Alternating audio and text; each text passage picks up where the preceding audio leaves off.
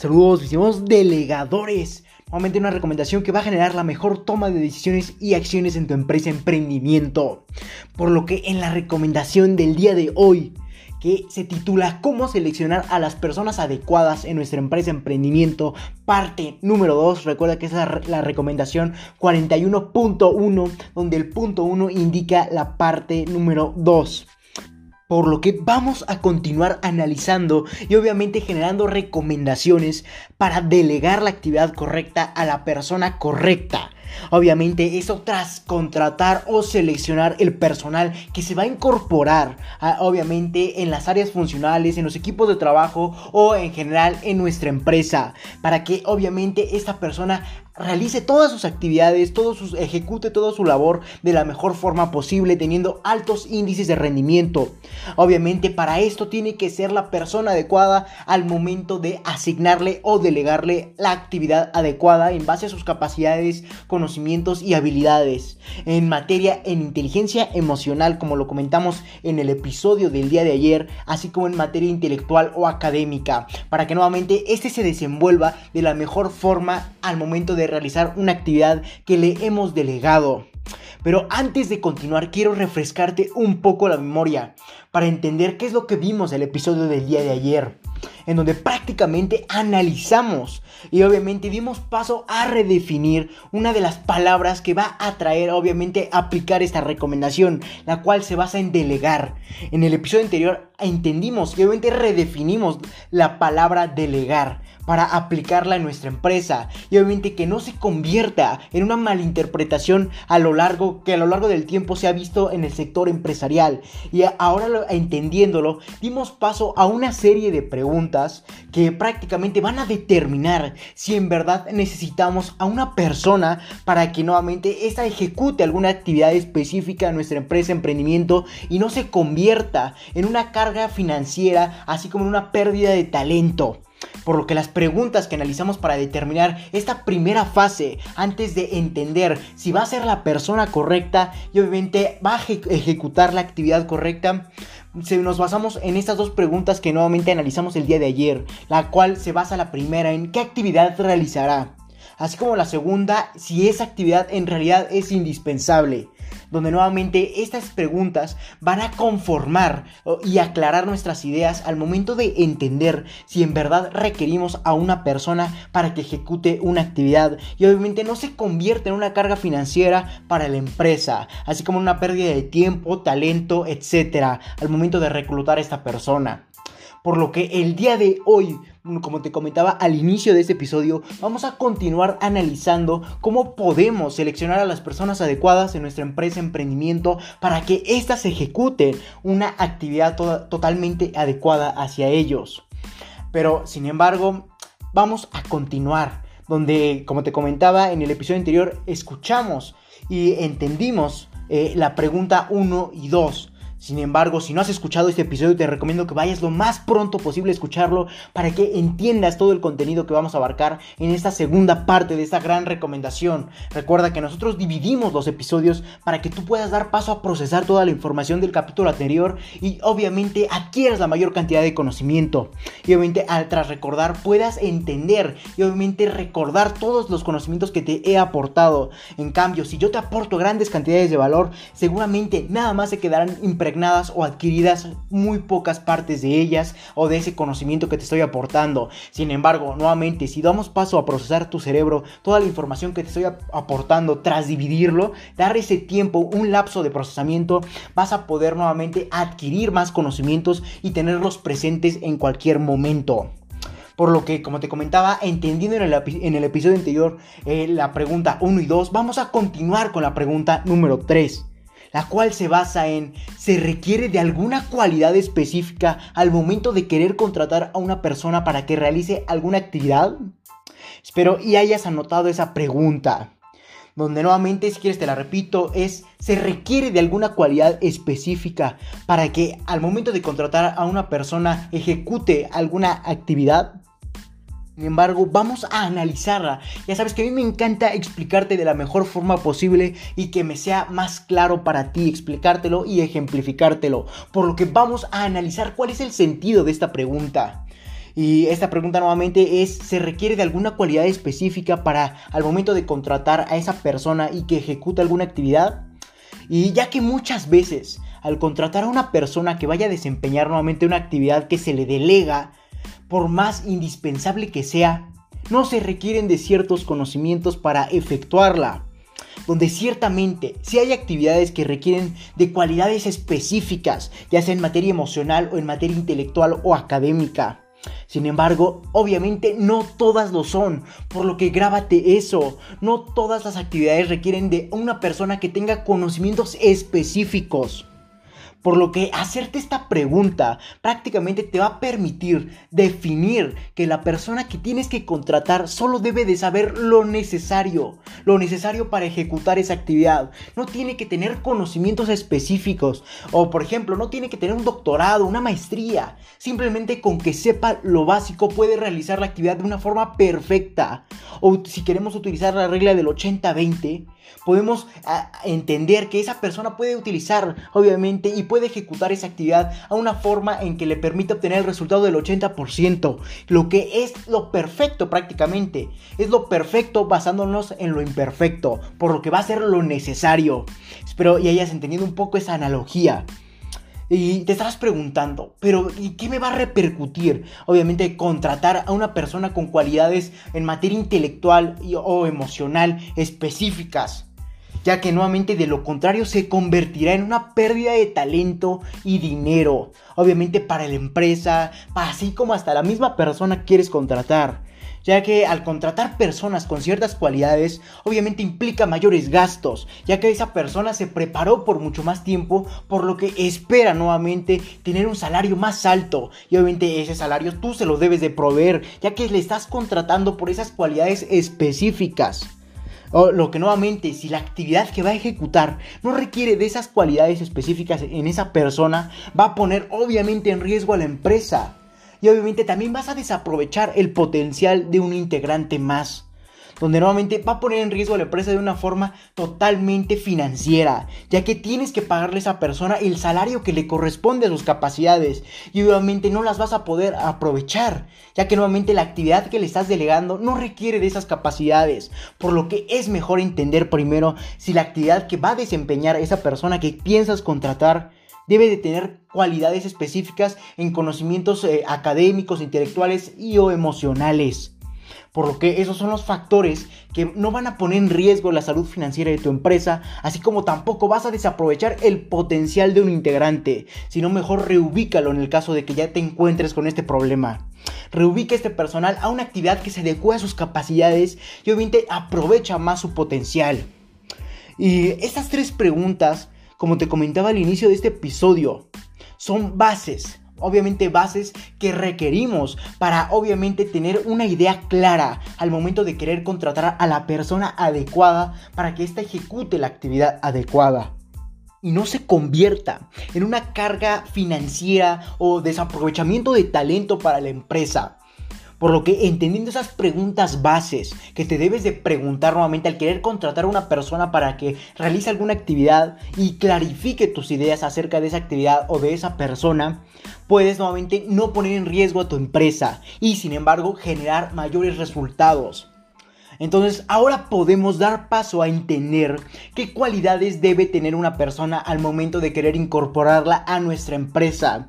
Ya entendiendo qué actividad realizará, así como si esa actividad es indispensable, así como también por último si esa actividad requiere de alguna cualidad específica al momento de querer contratar a una persona. Por lo que ahora podemos dar paso a entender qué cualidades debe tener esa persona, obviamente al momento de incorporarla a nuestra empresa. reitero, entonces, el primer paso que tenemos que entender para acerca si esa persona es una persona que podemos incorporar a nuestra empresa para que desempeñe la actividad correcta, obviamente siendo la persona correcta para esta. Por lo que espero anotes los siguientes puntos que te voy a comentar a continuación. Y el primer punto se basa en que esta persona, para que se desenvuelva de una forma totalmente excelente, debe tener inteligencia emocional en su persona. Y como te comentaba en el episodio anterior, al momento de entender y redefinir lo que significa delegar, así como los beneficios que esta, este método que te estoy aportando en esta recomendación, qué beneficios traería, te expliqué que la inteligencia emocional prácticamente es la capacidad para relacionarse adecuadamente eh, con el resto de la empresa y obviamente no convertirse en una carga emocional para ellos. Entonces, esta persona que quieres contratar, el primer punto que tienes que tener en cuenta es si tiene inteligencia emocional en su persona. Donde nuevamente eso va a permitir que sea una persona que conviva de forma sana con el resto del equipo de trabajo, con el resto de la empresa. Y obviamente no se convierta en una molestia para obviamente el entorno empresarial en el que se va a desenvolver donde nuevamente va a poder relacionarse adecuadamente con el resto de la empresa y no desestabilizar las emociones internas obviamente del equipo de trabajo. Entonces, ese es el primer factor que debes de considerar al momento de querer contratar a una persona. Ya sabes que a mí me encanta ejemplificar, por lo que sí, te voy a poner un ejemplo sencillo. Y el siguiente ejemplo se basa en que tienes dos personas. Una persona que es muy antipática, que no se le gusta relacionarse con las personas.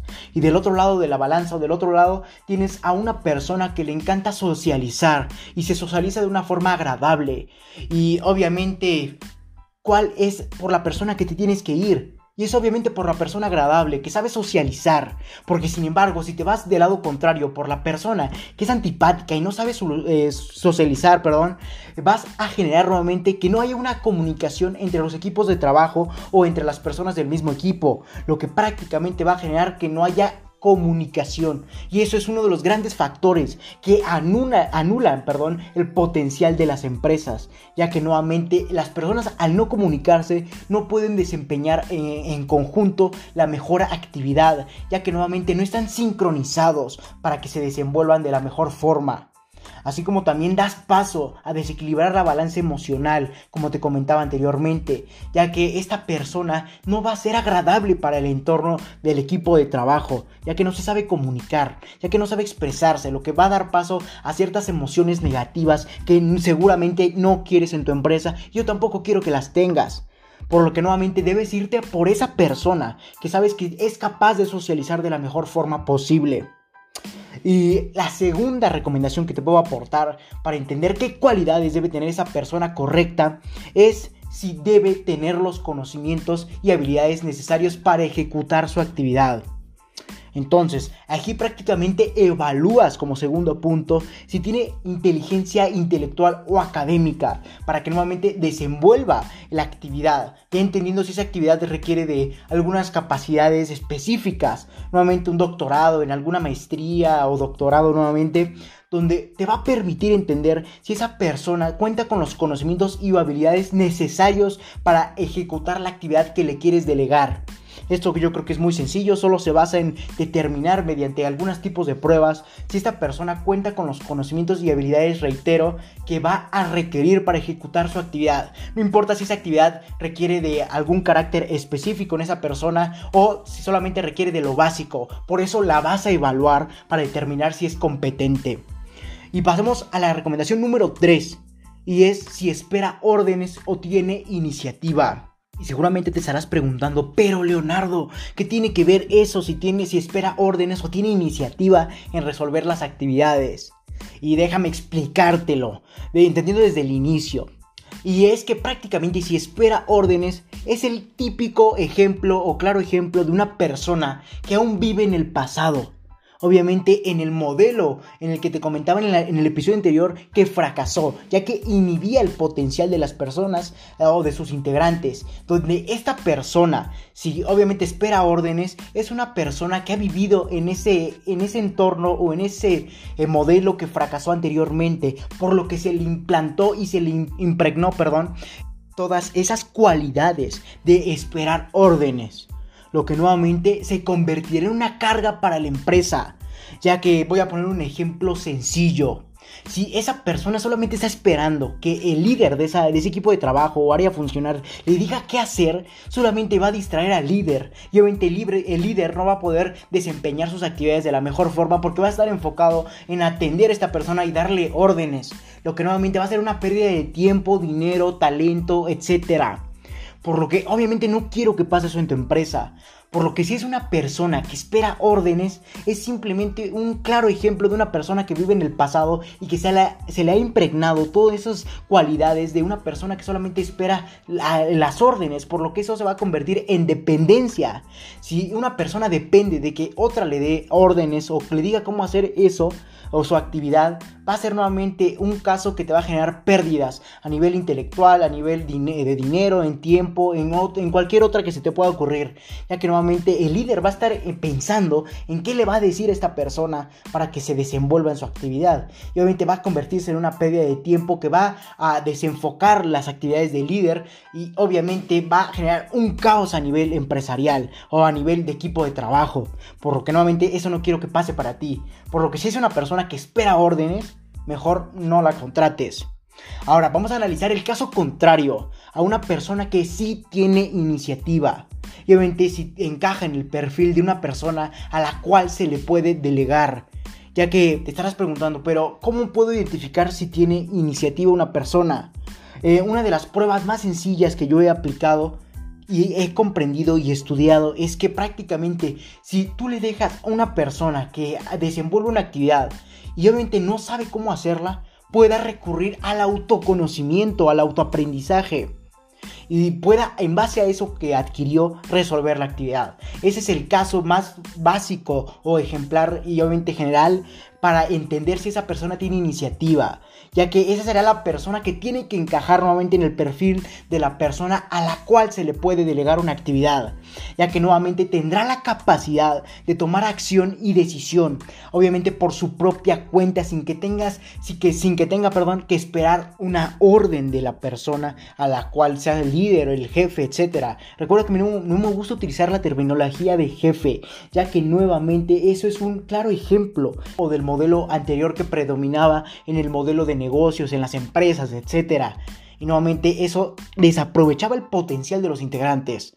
Por lo que, como te he comentado en, en esta fase o en esta tercera recomendación para acudir y obviamente contratar a la persona correcta, se basa en que tenga iniciativa, ya que nuevamente tendrá la capacidad de tomar acción y decisión por su propia cuenta, así como el factor que yo considero más importante en una persona que tiene iniciativa, y es recurrir al autoaprendizaje lo que potenciará el crecimiento, adaptación y obviamente evolución de la empresa y del integrante, ya que nuevamente si es una persona que recurre al autoaprendizaje y lo aplica en otros momentos, va a generar que el, entorno en el que se desenvuelva también acople esas nuevas medidas de autoaprendizaje, ya que va a ser algo que se, como un virus, que se, probablemente un virus positivo, que se puede eh, contagiar. Si, si ves una persona que no sabe cómo hacer una actividad y obviamente la entiende, y obviamente investiga cómo poder hacerla, es una persona que va a contagiar ese, esa sensación, ese conocimiento, esa sensación de autoaprendizaje al resto de su equipo de trabajo. Y obviamente va a potenciar en conjunto tanto el crecimiento de esa persona, después el crecimiento de ese equipo de trabajo y obviamente por ende el crecimiento de la empresa. De ahí la importancia de si tiene una persona iniciativa ya que en conjunto van a crear un crecimiento, adaptación y evolución de la empresa, lo que va a permitir que cada integrante sepa afrontar las adversidades del, del futuro o las adversidades previstas y emergentes para que puedan nuevamente solucionarlas de la mejor forma posible, actuando de forma eficiente en tiempo y que esta decisión que tomen sea la mejor posible. Por lo que de ahí la importancia de si tiene iniciativa. Y después demos paso a la cuarta recomendación para entender si esa persona es la correcta. Y se basa en si tiene hambre. Seguramente estarás preguntando qué tiene que ver que tenga hambre, Leonardo. Por favor, sé lógico. Y obviamente no me refiero a un hambre de comida, sino me refiero a un hambre de ir a por más. Donde esta cualidad se determina tras hacer una simple pregunta. ¿A dónde quieres llegar en la empresa? Y donde la pregunta de, o mejor dicho, la respuesta de esta persona que va a dar a la persona que se le preguntó, debe de ser totalmente impactante y ambiciosa. Esa palabra debe predominar para determinar si esa persona tiene hambre, si es una persona ambiciosa con sus resultados, que siempre quiere ir a por más. Entonces, en base a lo que puede aportar ahora y a futuro, vas a poder determinar si es una persona con hambre y ambiciosa, ya que normalmente siempre piensa futuro y obviamente piensa en ir a por más. Y si tengo ahora este conocimiento o este objeto o este objetivo, mejor dicho, eh, puedo ir a por otro más, más arriba de los que tengo actualmente. Entonces, ese va a ser un factor que también va a potenciar los conocimientos tanto de la empresa así como de la persona en donde prácticamente esta persona al tratar de preguntarle a dónde quieres llegar a la empresa, debe de dar una respuesta ambiciosa e impactante en base a lo que puede aportar nuevamente ahora y a futuro a la misma empresa, donde ejemplifique que los conocimientos y habilidades con los que cuenta actualmente le van a permitir crecer a él y a sus propios conocimientos, donde de, de la forma de hacerlos crecer es mediante tu empresa, donde nuevamente la forma en los que los va a poder crecer y te debe de explicar cómo los va a crecer es mediante aprender de tu empresa al ejecutar las actividades que pueda desenvolverse en la misma empresa. Ese es un factor, eh, espero y me haya eh, sido lo más claro posible. Sin embargo, es un factor que nuevamente va a generar que esta persona sea la adecuada. Se basa en que tenga hambre, nuevamente en base a las respuestas que te di, en base a la pregunta anterior, así como ejemplifique que los conocimientos y habilidades con los que cuenta actualmente van a poder obviamente crecer aún más y más y más en base a las actividades, conocimientos y habilidades que pueda adquirir tras desempeñar una actividad mediante tu empresa. Pero recuerda, esta persona siempre quiere ir a por más. Si ahora, por ejemplo, es un ejemplo, si tiene un auto básico, quiere ir a por uno mejor y así sucesivamente. Ese es un ejemplo muy ambiguo. Sin embargo, ese es un ejemplo de tener hambre. Así como debes eh, ser un poco más eh, modelado, donde entiendas que cuál es tu hambre como emprendedor, ya que nosotros los emprendedores tenemos mucha hambre. Entonces puedas entender si el hambre que tiene esa persona se compara con la tuya, para obviamente lo que en conjunto logren resultados extraordinarios. Y demos paso al quinto método que te puedo aportar para entender si es la persona correcta. Y se basa en permiten la adaptación y evolución de la empresa. Y obviamente no en la empresa solamente, sino a nivel personal ya que en conjunto van a potenciar la empresa, pero sin embargo, si ellos cuentan con adaptación y evolución a nivel personal, va a ser una cualidad muy importante, ya que si es una persona que está dispuesta al cambio, generará en la empresa la capacidad de impulsarla para que ésta también soporte el cambio mediante las adversidades que pueda tener a futuro, tanto previstas como emergentes. Entonces va a generar una adaptación y evolución, donde este integrante debe tener como principal característica una resolución de actividades en base nuevamente a una respuesta eficaz y rápida, lo que permitirá a una empresa tomar la mejor decisión en momentos de crisis o en problemas emergentes o críticos, así como también va a permitir un autoaprendizaje continuo. Entonces, si es una persona que permite la adaptación y evolución, ¿cómo lo determino? Sencillo. Si es una persona que soporta el cambio, es una persona que se sabe adaptar y evolucionar. Así como si esta persona sabe actuar de forma rápida y eficaz mediante alguna adversidad o prueba que le pongas enfrente, va a ser una persona que permite nuevamente la adaptación y evolución en su persona. Así como también puedes entender si esta persona cuenta con estas características mediante si recurre al autoaprendizaje, ya que ese es un paso a la evolución. Y esto es prácticamente uno de los factores que van a potenciar a las, a las empresas tras enfrentarse a problemas emergentes o críticos, como te comentaba. Y sin embargo, esta es la quinta recomendación que te iba a aportar. Pero hoy me encuentro de muy buen ánimo y quiero aportarte una sexta. La cual se basa en quiera lograr sus objetivos mediante los objetivos de la empresa. Esta, sexta recomendación se basa en que si la persona que quieres contratar al momento de querer saber si cuenta con los conocimientos, habilidades y obviamente si es la persona correcta en pocas palabras, se basa en que si quiere lograr sus objetivos mediante los objetivos de la empresa. Y esta persona debe tener claros sus objetivos. Si es una persona que no tiene claros sus objetivos, es obviamente una persona que no cuenta con altos niveles de eficacia, ya que no sabe qué hacer y obviamente va a depender de lo que le digan. También va a ser un factor que determina si es una persona que solamente está esperanzada o si nuevamente solamente está esperando que le den una orden. Entonces, ese es un factor que también puedes anotar para entender si es una persona que depende de alguna orden o tiene iniciativa. Sin embargo, en esta sexta recomendación se va a ver eh, ejemplificado o visto de esta forma.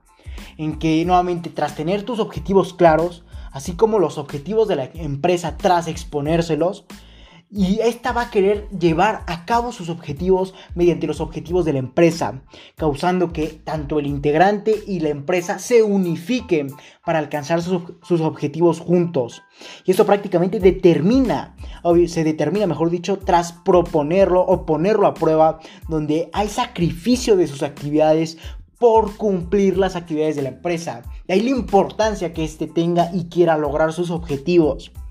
Entonces voy a ejemplificarte ya que este episodio se está volviendo muy largo de forma breve. Una persona que por ejemplo quiere trabajar cuenta con los cinco puntos que te acabo de mencionar. Pero sin embargo no cuenta con una claridad en sus objetivos. No es una persona por la cual debes optar de la mejor o tener en cuenta para obviamente integrarla a tu empresa. por el lado contrario, si es una persona que cuenta con los cinco recomendaciones que te acabo de presentar anteriormente y aparte esta sexta que tenga sus objetivos claros, Nuevamente, eso va a permitir que sacrifique sus actividades, obviamente mediante la empresa. Por ejemplo, una persona que cuenta con sus objetivos claros, vamos a poner que esa persona tiene por objetivo un automóvil. Ya sabes que a mí me encanta ejemplificar con los automóviles porque soy un gran apasionado del mundo del motor. Pero bueno, ese es otro tema. Eh, al momento de que esa persona quiera un objetivo por un automóvil, va a querer nuevamente ir a por ello. Entonces, ¿cómo lo va a lograr? Entonces, va a tener que trabajar de forma excesiva para que nuevamente pueda lograr sus objetivos y obviamente pueda comprarse ese automóvil. Sin embargo, si al momento de querer lograr su objetivo, que es el automóvil, va a tener que sacrificar obviamente diferentes actividades que no le relacionen con su automóvil, por lo que nuevamente va a enfocarse solamente a cumplir con las actividades de la empresa, ya que sabe que ese es el camino por el cual puede nuevamente tener su automóvil y obviamente va a sacrificar ir a fiestas, etcétera, para obviamente cumplir con su objetivo de la empresa primero, para que nuevamente la empresa le recompense o le reembolse mediante su salario o, cualquier otro método de pago que yo, yo prácticamente recomiendo variabilizarlo para que nuevamente potencies aún más, obviamente, todo el trabajo que quiera hacer. Entonces, al momento de variabilizarlo, haces que tenga más hambre entonces al momento de tener más hambre va a hacer mejor sus actividades y obviamente va a cumplir primero las actividades y objetivos de la empresa para que nuevamente pueda ir a por sus propios objetivos tras que la empresa le remunere o le pague su salario o por ejemplo su porcentaje de variabilización. Entonces, ese va a ser un porcentaje, o mejor dicho, un factor que va a determinar si esa persona quiere ir a por más. Así como también este sexto paso es un poco más complementario para que nuevamente si es una persona que tiene sus objetivos claros va a impulsar su hambre de ir a por más, así como va a potenciar su iniciativa y te va a ayudar a terminar si es la persona adecuada o no lo es. Entonces, esta sexta recomendación que te acabo de aportar de forma plus va a generar que esta persona pueda determinar si permite sacrificar sus actividades tras obviamente tener sus objetivos claros y que pueda cumplir sus, objetivos tras primero cumplir los de la empresa. Espero y me hayas entendido en la recomendación a lo largo de este, esta sexta recomendación. Entonces vamos a finalizar este episodio. Por lo que ahora ya sabes cómo elegir a las personas adecuadas para que nuevamente realicen las actividades adecuadas en tu empresa lo que traerá consigo grandes niveles de eficiencia, eficacia, rendimiento, así como dará paso a la potenciación de resultados en base a la adaptación y evolución, tanto personal que en conjunto van a ser a nivel empresarial. Recuerda que si tienes alguna duda o aclaración respecto a esta recomendación o cualquier otra, puedes ir a mi página de Facebook. Recuerda LR4-Emprende 110 y buscar la publicación con el número de recomendación en el que tienes duda o aclaración y nuevamente dejar ahí tu comentario eh, para que yo personalmente te estaré respondiendo o cualquier otra aclaración, etcétera. Puedes identificar las publicaciones gracias al número de secuencia que tengo en mis recomendaciones, mis episodios, mis artículos. Eh, recuerda, ese es el 41.1, por lo que tendrías que buscar en Facebook la publicación 41.1 y ahí dejar tu comentario o aclaración y yo personalmente estaré respondiendo o cualquier otro número de recomendación en base al número de publicación en la misma página de Facebook. Espero haya sido lo suficientemente claro. Entonces, déjame decirte que si te interesa esto, felicidades Estás en el sitio correcto, donde solo un porcentaje mínimo de la población mundial ha decidido actuar, por lo que te ayudaré compartiendo documentos con diferentes recomendaciones enumeradas con fines de secuencia, en este caso podcast, para ayudarte a cumplir tus objetivos en el mundo del emprendimiento y mucho más.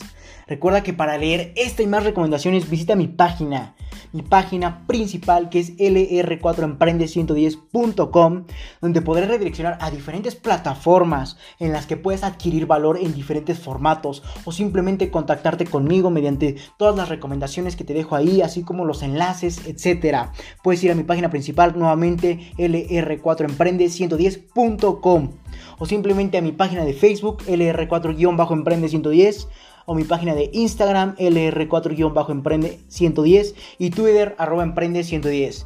Si te interesa más este formato de adquisición de valor como lo es el podcast, te dejaré en la descripción de este episodio mi página de Anchor, en la que te podrás redireccionar a diferentes plataformas como Spotify, Apple Podcast y muchas otras más que más se adecuen a tus gustos o necesidades al aportarte de valor mediante podcast. O simplemente puedes reproducir el episodio en mi página de Anchor. Sin más que decir, acompáñame hacia tu libertad en el camino del éxito. Así como comparte para que juntos generemos la mayor comunidad de emprendedores del mundo. Sin más que decir, hasta la próxima, mis estimados delegadores.